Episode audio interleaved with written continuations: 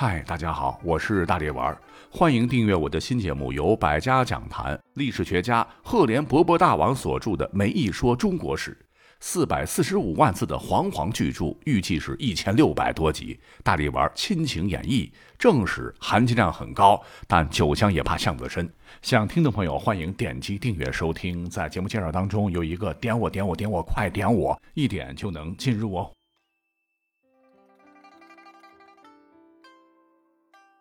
欢迎回来。历史上哈确实有很多巧合，真是不可思议。甭说是寻常人家了，连九五至尊都不能避免。似乎啊，真有一双看不见的手在操弄一切。话说，约公元前三世纪时，兴起于蒙古阴山山路的游牧部落匈奴，占据水草丰美的河套地区，逐渐强大起来，常常威胁中原王朝。你像周幽王烽火戏诸侯，被犬戎部落攻陷镐京，就能看到匈奴人彪悍的影子。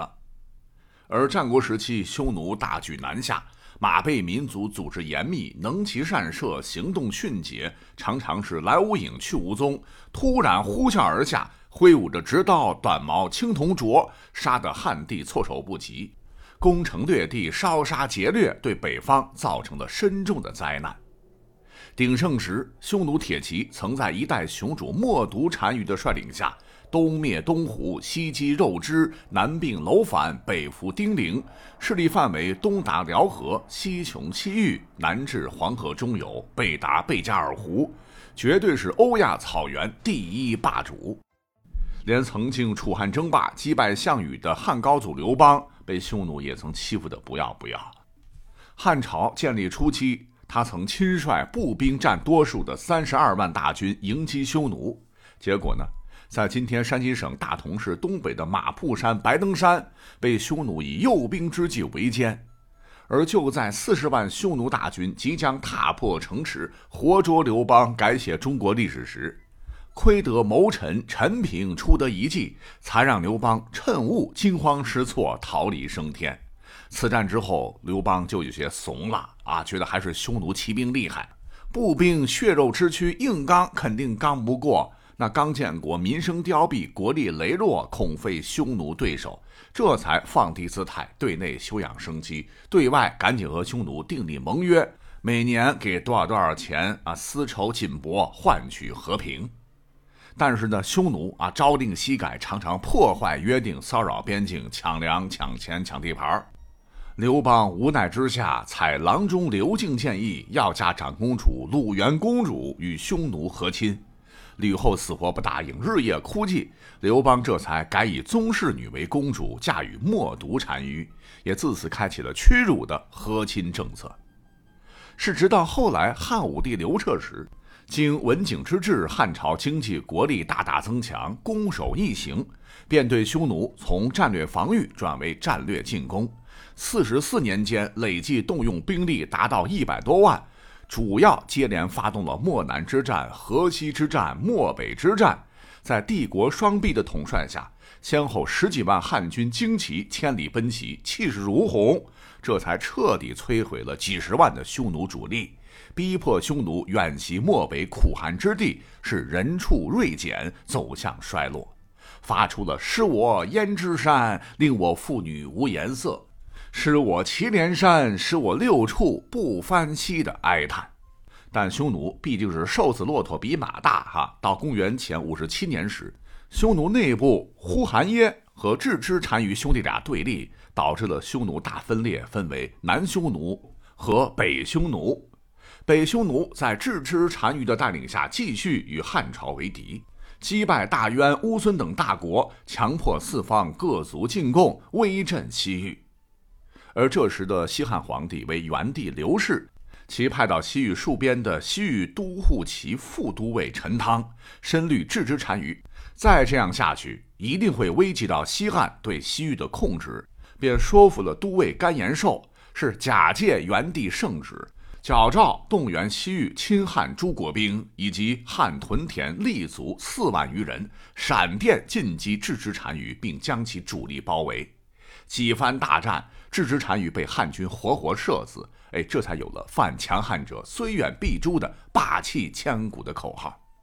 而另外一支由呼韩耶单于统领的南匈奴，奉行对汉友好，使得汉朝与匈奴的关系进入了一个崭新的时代。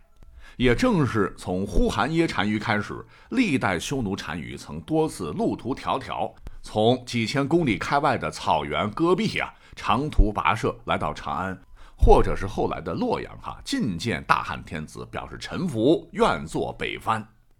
但按道理说，由世代世仇成为亲密无间的邻居，那真是促进了民族融合、边疆稳定，本是天大的好事儿。可谁曾想到？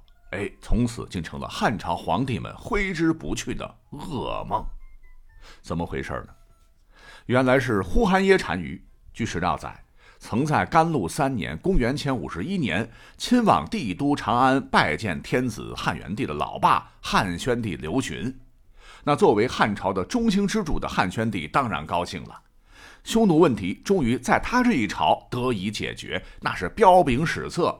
便将匈奴单于朝觐当成了极大盛事，是大宰特宰。可是呢，才两年，公元前四十九年黄龙元年正月，尝到甜头的这个呼韩耶单于又率领着浩浩荡荡的空的骆驼队来到长安，在甘泉宫受到了宣帝的再次隆重接见，估计可能手里没钱花了哈。那么等到呼韩耶单于然后满载了赏赐、兴高采烈的前脚刚走。谁想到没些日子，宣帝就突然病倒了。《后汉书》说：“三月，有星备于王梁阁道，入紫微宫。”那时候古人比较迷信谶为星象，就认为有异星进入了代表天子的紫微座，那皇上威仪。果不其然，宣帝的病来得快啊，来得蹊跷。那熬到年底，这位真正将西汉推向巅峰的千古明君便暴崩而亡，年仅四十二岁。西汉从此也开始走下坡路了。但这个历史事件呢，还不是最诡异的。他儿子汉元帝不是即位了吗？在位十六年，历史评价是好儒术，为人柔懦，但是对匈奴却有所建树。一个呢，就是陈汤对北匈奴发动攻击，获得大胜。汉朝得以四十年继续强力控制着西域的丝绸之路，畅通无阻。而另一件事呢，历史上也是挺有名气的，就是昭君出塞远嫁南匈奴呼韩邪单于。主要是呼韩耶单于眼看到弟弟郅支单于被大汉剿灭，是既高兴又心生恐惧，便再三再四死乞白咧的请求当大汉女婿，好自保。故而在靖宁元年（公元前三十三年的正月）。老单于是第三次入长安朝觐已经在位的汉朝皇帝，表示要按照老传统吧，娶汉女为胭脂。元帝很高兴，当即下诏赏赐倍于黄龙，就是超过前两次的赏赐，还将大美人王昭君是嫁与他做王后，这才有了昭君出塞的传奇。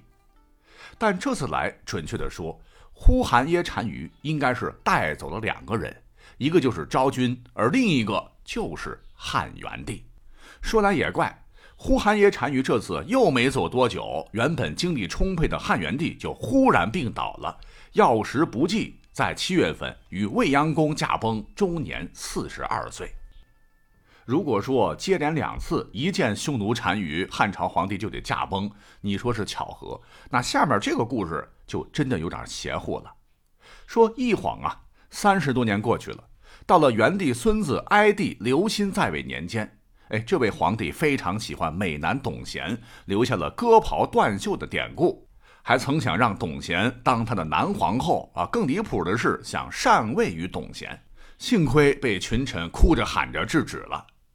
而篡汉的王莽此时是以退为进，蓄势待发，表演的正起劲儿，成为天下人当时敬仰的儒家完人。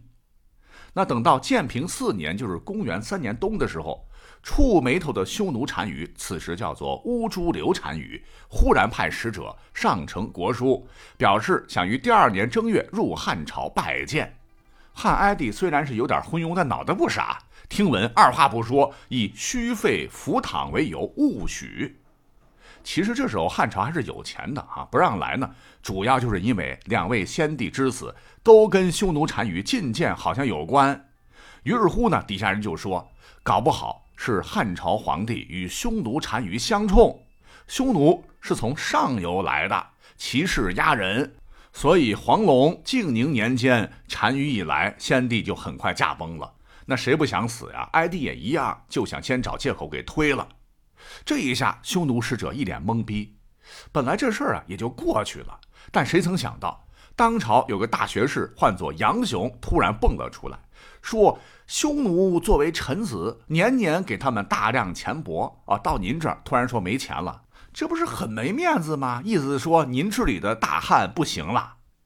再者说了，匈奴称臣呐，啊，远道而来请求觐见，低头哈腰的，您作为天子不接见，有损大汉威仪。巴拉巴拉一顿说吧，啊，见他威望也很高，朝中支持他的人也不少。说我大汉呐，不该小鼻子小眼。这个哀帝实在熬不过，只得同意觐见请求。但是为了万无一失，经过罗盘测算，当时的太岁正好压服南方，便安排从北方而来的匈奴单于，当时一反常态，住进了长安城西边的上林苑诸宫中最靠西的葡萄宫。一个呢，就是让匈奴单于居住的地方与未央宫同一纬度；二来呢，此乃太岁压胜之地，风水学上讲那是凶位啊，很明显是想克制匈奴人。最后呢，也是想让匈奴单于尽量的住的离皇宫远点儿，减少晦气。可是再怎么说，匈奴单于那也是草原一方霸主啊，也算是管着十几万人马的大人物，手底下也有精通汉学的。能看不出来吗？这稍有差池，兵戎相见就划不着了。就好比今天你尊贵的外宾，你不住豪华的国宾馆，而是住八环之外一个小房子，这是外交事件呐。故而为了消除误解，汉哀帝还专门派人解释，呃，说大王啊，您别多想啊，这是一种额外的尊敬，才让您住在远离喧嚣、这么别致的宫殿。汉哀帝呢，为了安抚，也不管之前说什么啊，虚费浮躺了，下诏加赐一三百七十裘，锦绣增帛三万匹，续三万金，其他赏赐依照前例啊，最终是暂时化解了尴尬。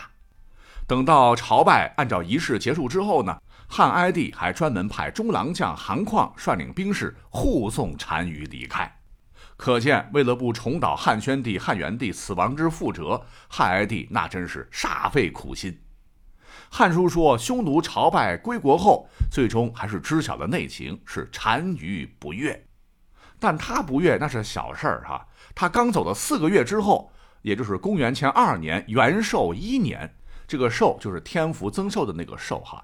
只做了七年的皇帝，汉哀帝一点没添寿，反而迅速病发，不治身亡，享年二十五岁。